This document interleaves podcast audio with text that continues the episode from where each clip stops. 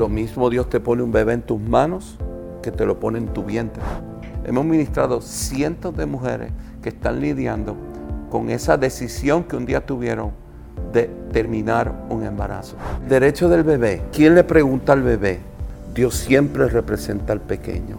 So, si Él lo representa, le tenemos que preguntar a Él, ¿qué tú quieres que hagamos con este bebé? Y Dios siempre va a decir que viva. ¿Tú crees que Dios quiere que ese bebé sea destruido en el vientre de una mujer? Yo no creo. ¿Qué contraste más drástico? ¿O la muerte? La muerte, vamos a usar la muerte para evitar que puedas tener traumas. La iglesia tiene que ser influencia en la sociedad, influencia en el gobierno y influencia en el sistema de educación para enseñar a estas mujeres desde pequeña edad que respetemos la vida y que hay oportunidades. Esta es la voz de Frank López, un líder comunitario cristiano Miami, Florida, sus esfuerzos porque la iglesia sea influencia en el gobierno, en la educación y en sectores que determinen cambios justos y necesarios es, son muy, muy reconocidos. Conversé sobre un tema muy importante que cambió el curso de una ley que duró 50 años y que hasta hace poco protegía lo que muchos consideraban un derecho, el derecho a abortar. Por supuesto, la iglesia defiende la vida y no la iglesia Dios, como dice el pastor. Pero hay un descontento exclusivamente de una comunidad de adoptados que insisten que la vida de esos niños no abortados en su momento tiene un impacto en ellos significativo. Traumas que dicen que ni el amor puede sanar. Esta es mi conversación con el pastor Frank López, pastor principal y cabeza de la iglesia Jesus Worship Center en Doral, Florida. Y Sofía sabe que la amamos. Este es el sonido del amor y este el de la esperanza. Bienvenidos a Xiomara en 360, el podcast. Soy Xiomara González Correa, periodista de la televisión nacional en Estados Unidos. Mi enfoque, contar y reportar historias de carácter social. Mi vida profesional se la dedico a los animales y a los niños. Historias reales, gente real, sonidos que despiertan y motivan. Porque si aprendemos de los más inocentes y auténticos, probablemente nos hacemos más sabios vulnerable, algo despistada. Obsesiva y madre adoptiva y de crianza temporal. Comparto historias de los que cuidan seres desprotegidos de otros, incluyendo animales frágiles. Porque cuidar te hace cuidarte, perder te hace ganar, llorar quizás luego te hace sonreír, aprender y comprender te hace amar y mejor aún, actuar. Aquí estamos para expresar, no para impresionar. Cuento historias con propósito de gente con persistencia de mosquito, paciencia de hormiga, lealtad de perro y desapego de gato. Gracias por estar aquí. Xiomara en 360. I can, you can, we can.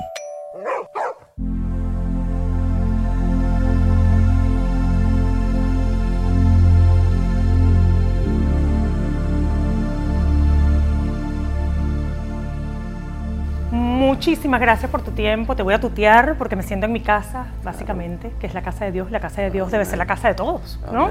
Sabemos que recientemente hubo este fallo de la Corte Suprema, ¿no? No es un derecho constitucional, pero sí le está dando, digamos que libre albedrío a cada Estado para que decida sus restricciones, sus prohibiciones. Con respecto al aborto, que es un tema muy delicado, muy delicado para muchas personas. Y hay dos grupos que se han manifestado de una manera significativa. Los que sí están contra el aborto y los que no. La iglesia que, cristiana, la iglesia que sigue la doctrina de los apóstoles, la iglesia que es fundada en la Biblia, en la palabra de Dios, la postura de esa iglesia tiene que ser a favor de la vida. Estamos hablando de terminar, de terminar la existencia de un cuerpo humano. Debe ser una posición a favor de la vida. Estamos hablando de, un cuerpo humano, pero también se puede hablar del cuerpo humano que representa esa madre de esa criatura, que alegan muchas de ellas, muchas de estas madres, que ellas tienen derecho a su autonomía, a decidir qué hacer con su cuerpo y también con su bebé. Pero estamos hablando de dos cuerpos. Estamos hablando de un cuerpo de un bebé que está en el vientre de una mujer y estamos hablando del cuerpo que tiene el vientre donde está el bebé. No podemos decir que eh, yo tengo derecho a hacer con mi cuerpo y relacionarlo con lo que está pasando con el cuerpo de un bebé que está en tu cuerpo. Veo que son dos cosas diferentes. Ah, ahora, ella sí tiene todo el derecho sobre su cuerpo de a la hora de a quién entregar su cuerpo, si decide entregarlo o, o la hora de proteger su cuerpo. Pero a la vez que estamos hablando de una criatura, de un bebé, tenemos una perspectiva totalmente diferente. La manera como siempre hemos visto a Dios es sinónimo absoluto de amor.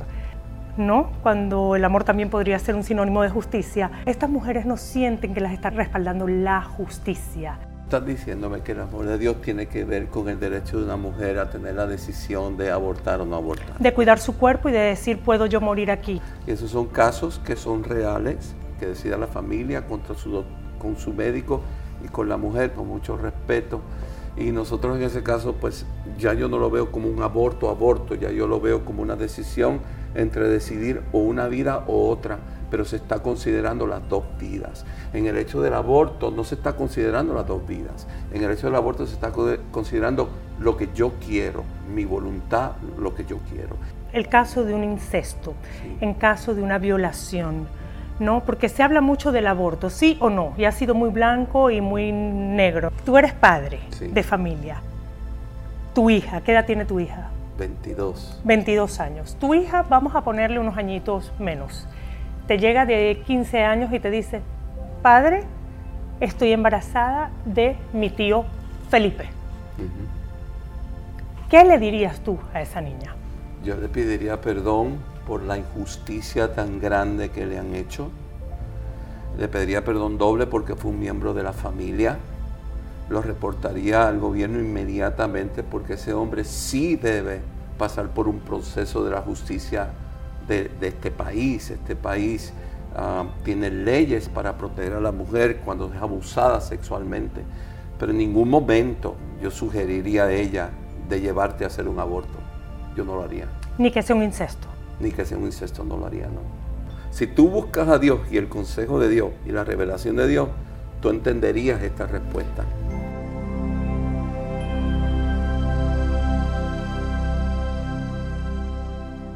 Vamos a hablar de Cristianismo 101. El problema de la salud mental es algo serio.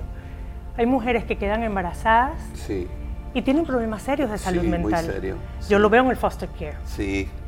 Entonces, ¿Cómo puede esa mujer, verdad, que tiene un problema serio de salud mental o tiene un cáncer terminal y no tiene respaldo, esto es un país de inmigrantes, no tiene a nadie, ¿cómo puede esa mujer sentir esto y poder pues planificar su vida un poco más acorde a lo que quiere Dios? Xiomara, una de las alternativas más poderosas a un aborto es la adopción.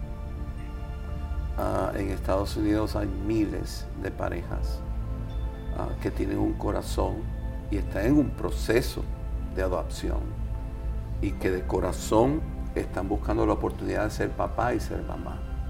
Porque para Dios, lo mismo Dios te pone un bebé en tus manos que te lo pone en tu vientre. Para Dios es así. O sea, Jesús fue adoptado.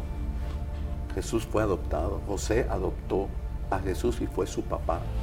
Y Dios respaldó ese proceso de adopción. Desde el momento que Jesús nace, Dios le daba las instrucciones de cómo protegerlo, de cómo proveerle a su papá, a su papá adoptivo, a José. Entonces, la adopción es algo precioso y yo sí pienso, respondiéndote lo que me dijiste a mi hija, yo nunca le sugeriera aborto, pero tal vez yo le sugeriera dar el bebé en adopción, porque eh, eh, respetamos la vida y a la misma vez entendemos que hay personas que están listas para ser papá, para ser mamá, y para darle un hogar y el amor que esa criatura necesita. Y respetar la vida de un bebé no es solo desde el momento en que nace, sino también ese futuro. Por estadística, lo vivo yo que soy foster mom de niños, madre adoptiva de dos hermanos, del foster care. Muchos de estos niños pasan traumas, problemas de identidad, el suicidio cuatriplicado. Sí son muchos factores, ¿verdad? Entonces, ese destino de esos niños no es tan amoroso como yo creo, en este caso me incluyo, que Jesús quisiera. O sea, a mí me preocupa, sobre todo porque tengo esta, esta asociación tan directa con el foster care, a mí me preocupa que hayan estos memes viralizados de la adopción y se ríen de esto, es hasta una burla ya, cuando realmente hay un niño que está, va a sufrir esas consecuencias. Entonces es muy complicado eh, por lo menos para mí escucharlo, y sí lo personalizo, decir la adopción es una opción, el aborto, cuando hay tantos niños que han sido abandonados. ¿No fomentaría esto más el abandono, el dejar niños en estos safe havens? No, porque mira, aquí hay agencias, nosotros trabajamos con ministerios que hacen esto, que si tú estás embarazada y tú no quieres ese bebé, desde que tú estás embarazada, estas agencias trabajan contigo y te ayudan para el proceso de adopción. En Estados Unidos sucede eso, es algo muy común y con mucho éxito, número uno. Yo entiendo que en otros países no es así. Yo entiendo que en otros países es sumamente complicado. Pero el hecho de que le espera una vida difícil, una vida de sufrimiento, o el hecho de que le espera la muerte sin darle derecho ni siquiera a ver la luz del día. Entonces, ¿sabes qué contraste más drástico? O la muerte la muerte, vamos a usar la muerte para evitar que puedas tener traumas, para que venga, para evitar que puedas tener no sé cuántas consecuencias a la ausencia de un papá y una mamá. Sabes, para mí eso es una, no tiene comparación. Pero mira mi perspectiva, Xiomara. ¿Qué es lo que Dios quiere? ¿Tú crees que Dios quiere que ese bebé sea destruido en el vientre de una mujer? Yo no creo tampoco creo que quiere que sufra los efectos del trauma. No, pero para eso murió Jesucristo, para levantar una iglesia y para levantar personas como tú y como tu esposo. Yo tengo en mi iglesia personas que pasaron por el foster care yo tengo personas en mi iglesia que pasaron por procesos de adopción y yo tengo personas en mi iglesia que fueron consecuencias de una violación. Y gracias a Dios, gracias a la misericordia de Dios, hoy en día tienen su familia, hoy en día son personas productivas. No todas las veces vamos a terminar con una mala noticia. Hay muchas veces que se termina con una vida con propósito. La adopción es 100% bíblica dar en adopción a ese bebé, no estás ofendiendo a Dios. Los homosexuales, según el de arriba, ¿tienen derecho a esa adopción de esos niños? Ay, Xiomara, so, ¿tú no crees que un niño necesita una mamá y un papá? Yo creo que un niño necesita un hogar. ¿Qué es un hogar? ¿Qué es un hogar saludable para ese niño? Tú me dijiste a mí que como foster mom no podemos tener una actitud egoísta, tenemos que tener una actitud por el bien del, hijo, del niño, que ese es el verdadero amor. Por el bien de un niño, un niño necesita una mamá y un niño necesita un papá. Ahora tenemos a ese niño que puede tener una situación muy difícil, entonces su opción es irse con ese papá y papá o mamá y mamá tú lo has dicho, una opción, pero yo pienso que la plataforma correcta... O un derecho, porque lo pueden ver como un derecho también. Ok, yo pienso que la plataforma correcta es que el niño tenga un papá y una mamá. Y si ese niño la está pasando muy mal y ese niño no tiene a dónde ir. Eh, seguiría buscando hasta que encontrara el papá y la mamá. Y este niño tiene 18 años y como llaman acá, hay un age out, que son los que terminan en la calle como homeless. ¿Qué hacemos ahí? poner algún tipo de estructura en la cual como foster parents, que eh, papá de foster que no, que, no, que, no, que no termine en la calle jamás, que no termine como homeless. Tenemos que tener una responsabilidad para evitar eso. Pero la, la perspectiva de Dios y la perspectiva bíblica de Dios, el matrimonio es un hombre y una mujer. Lo que pasa es que para eso tenemos al mayor enemigo, que se llama la política, con respecto a programas de salud, programas para esos niños que cumplen la mayoría de edad en el sistema. Y no solamente los políticos, esas decisiones las tiene que tomar la iglesia también, porque el Señor nos pide. Ahora sí que me cabe decir gracias a Dios que existe la iglesia. Porque, porque el Dios nos pide a nosotros que cuidemos del pequeño, de la viuda, del huérfano y del desnudo. No solamente una responsabilidad del gobierno, sino debe ser una responsabilidad de la iglesia. Y la iglesia lo hace.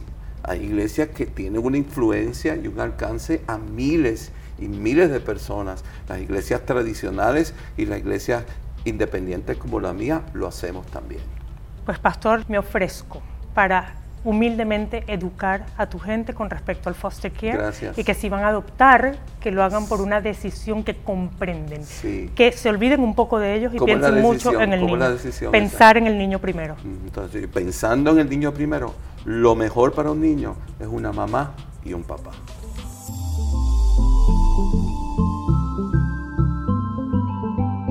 Yo pienso, Xiomara, que tenemos que llegar a la conclusión de que sin Dios nada sabemos y sin Dios nada podemos. A veces confiamos mucho en nuestra inteligencia, en nuestros títulos, en nuestro talento. Y eso nos lleva a justificar lo que no necesitamos a Dios. Jesús nos da esperanza. Es hora de que ya las personas dejen el buscar su propio Dios. A veces es el dinero o la fama, o a veces estar viajando, entreteniéndonos, o a veces levantan ídolos y fabrican algún lugar de refugio que le da esperanza, pero esa esperanza es falsa. Pero cuando escuchamos el mensaje de Jesucristo, el Hijo de Dios, ese sí nos da verdadera esperanza. Y algo sucede, Xiomara, algo milagroso sucede cuando alguien invoca el nombre de Jesús. Cuando nos damos cuenta que solo no podemos, cuando nos damos cuenta que estamos mal. Por muy bien que tú estés, Xiomara, estamos mal. Y cuando nos damos cuenta de esa realidad y clamamos a Él, algo milagroso sucede cuando, cuando alguien clama al nombre de Jesús y esa vida comienza un nuevo camino de fe, de esperanza y de nuevos comienzos. La Biblia dice que clama a mí y yo responderé.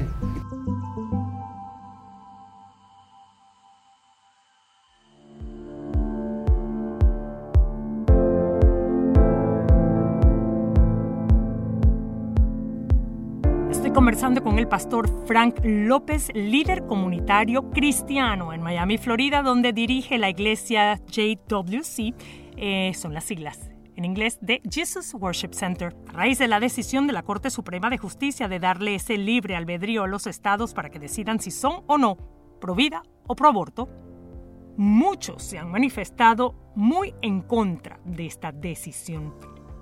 Tres de cuatro hermanas, adoptadas por distintas familias basadas en experiencia y en estadísticas, aseguran que no tener el derecho a decidir qué es lo que más le conviene a las mujeres embarazadas como madres es anular un sufrimiento potencial que padecen o podrían padecer muchos niños o jóvenes adoptados. Traumas por crisis de identidad y muchas veces un efecto dominó que termina en depresión e incluso en pensar en el suicidio, dicen los que saben que cuatro veces más que los no adoptados. Ella, Paula y sus hermanas piensan que al menos su madre ha debido tener la opción de abortar y eso hubiese minimizado el dolor. Esta es Paula. Vamos a escucharla. Ella piensa que el aborto podría ser una solución para muchas madres que pasan adversidades y para esos hijos. Obviamente siento que ella se siente culpable. Es una vida y dicen, pero pues obviamente es darle una vida digna, no es traer una persona a este mundo a sufrir, a pasar necesidades. Yo abortaría, no lo tendría.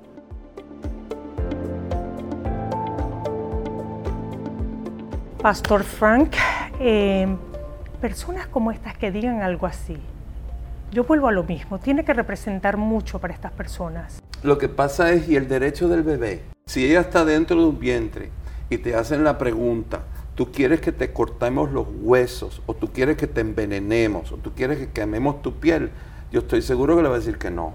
¿Quién representa al bebé? ¿Quién representa al pequeño? ¿Tú sabes quién representa al bebé? ¿Quién representa al pequeño? Dios. Dios siempre representa al inocente. Dios siempre representa al pequeño. So, si Él lo representa, le tenemos que preguntar a Él, ¿qué tú quieres que hagamos con este bebé?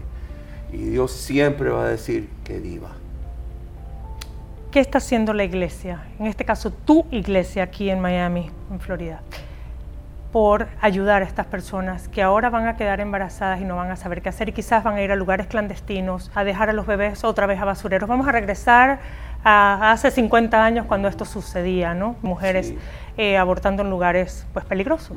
Yo creo que la iglesia es sumamente importante para educar, ah, para enseñar y sobre todas las cosas para instruir a la congregación de cómo tener las diferentes opciones disponibles en nuestra comunidad para evitar eso, para evitar que tú tengas que ir a escondida y arriesgar tu vida para un aborto, yo pienso que la iglesia debe hablar lindo y hermoso de lo que es la adopción. La adopción es algo hermoso, es algo precioso y es algo bíblico también. Y yo pienso también que la iglesia debe influir el gobierno. Yo pienso que la iglesia tiene que ser influencia en la sociedad, influencia en el gobierno y influencia en el sistema de educación para enseñar a estas mujeres desde pequeña edad que respetemos la vida y que hay oportunidades y que hay diferentes opciones. Hay muchos ministerios cristianos que no son populares, que no, no los mencionan los medios para nada, que lo están haciendo. Hay muchos ministerios que no solamente lo están haciendo, sino ayudan a estas mujeres, las colocan con las diferentes agencias, les dan clases para, para, para que ellas tomen las decisiones correctas para así evitar el aborto. Si hay algo que es importante que hablemos, Xiomara, que el aborto no solamente le hace daño a un niño, sino el aborto también le hace daño a la mujer. Nosotros como iglesia, mi esposo y yo, y los ministros de esta casa, que solamente una iglesia, hemos ministrado cientos de mujeres que están lidiando con esa decisión que un día tuvieron de terminar un embarazo.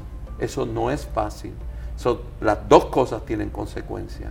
La consecuencia de tenerlo y tomar la decisión que vas a hacer, pero la consecuencia de destruirlo también le afecta a la mujer fuera de la iglesia, ¿qué tanto lobbying, como le llaman, no político, qué tanta presencia tiene la iglesia a la hora? Porque las leyes son importantes, ya lo estamos viendo. Súper importantes. La ausencia de Dios en cualquier lugar eventualmente crea un caos y un vacío que tiene consecuencias. Nosotros no fuimos creados para vivir independiente de nuestro Creador. Lo necesitamos porque somos limitados tenemos tramos emocionales, estamos en un mundo caído, cometemos tantos errores, necesitamos su paz, su guianza, su sabiduría y su misericordia y su poder sanador. Es un error inmenso que Dios esté fuera del gobierno.